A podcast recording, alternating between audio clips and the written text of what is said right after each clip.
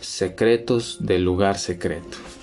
Llaves para avivar tu tiempo personal con Dios.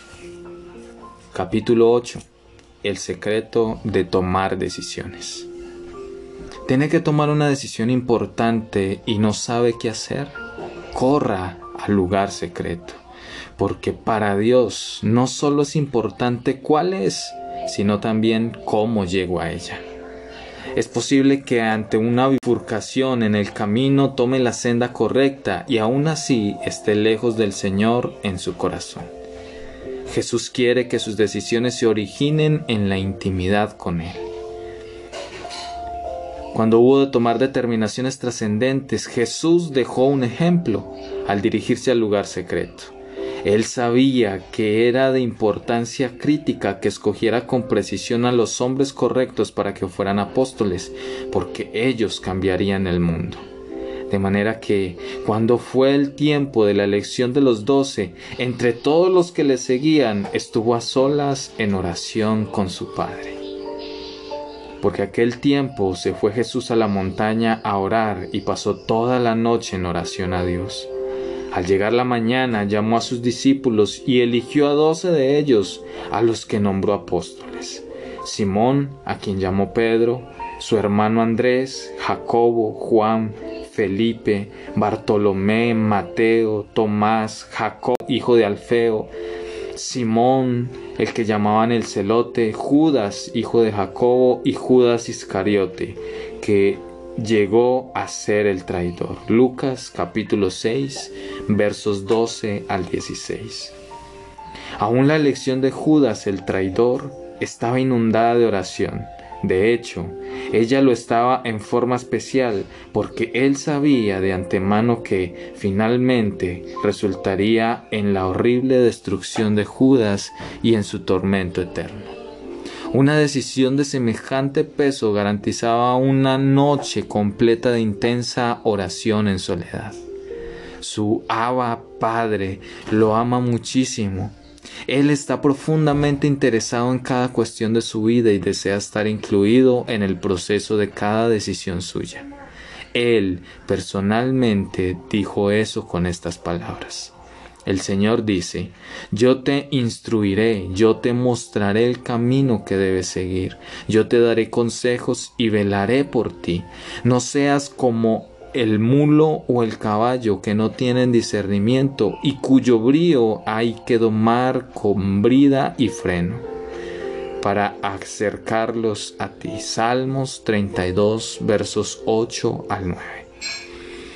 La frase clave en estos versículos es para acercarlos a ti. El caballo y la mula, así dice la escritura, deben ser domados con brida y freno si quiere acercarse a ellos. No se aproximan por propia voluntad. El Señor está diciendo, no quiero guiarte a la distancia, no quiero ponerte un freno en la boca y sacudirte alrededor para poder tener tu atención y encaminarte. Quiero que te acerques a mí Apresúrate a estar cerca de mi corazón y permite que dirija tu vida a un lugar de intimidad y comunión. Noté que el Señor dice que el caballo y la mula no tienen discernimiento, y esta es la razón por la que no se acercan. No entiendan que la cercanía al Maestro producirá para ellos grandes beneficios.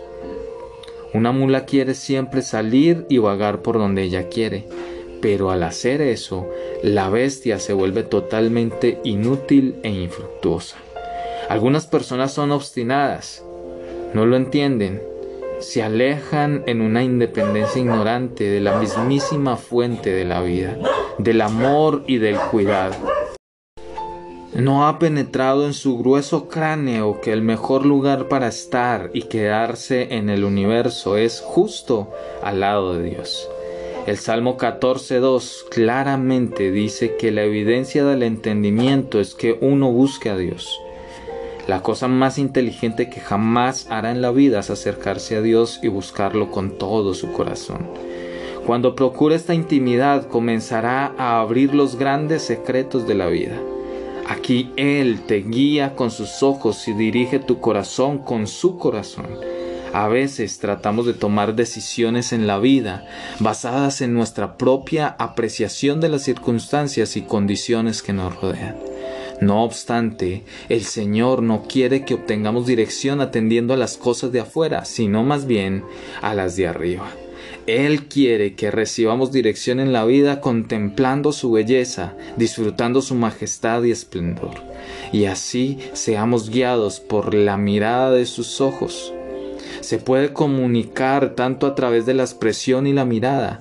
Fije la mirada en su boca hasta que Él le hable, mire su ojo hasta que su mirada le dirija al camino en que debe andar.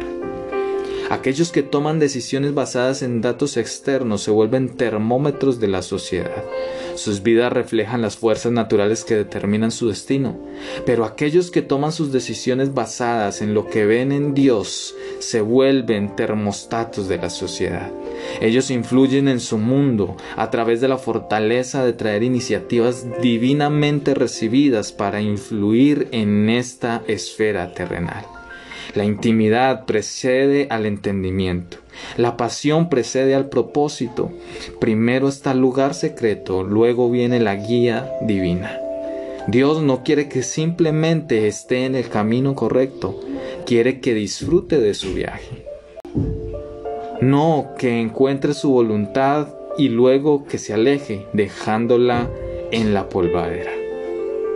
El deseo primario de Dios para su vida no es que descubra su voluntad y camine en ella, sino que se acerque tanto a Él que llegue a conocerlo.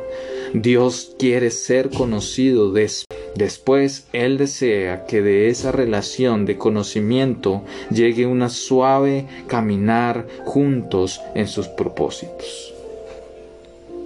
Perseguir una relación de conocimiento con Dios en el lugar secreto no es solo la cosa más inteligente que jamás hará. Es también una de las llaves más grandes para descubrir su destino más elevado en Dios. Deténgase, pues, aquí mismo. No necesita leer el capítulo que sigue enseguida.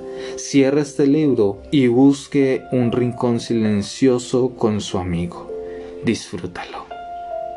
Dios te bendiga.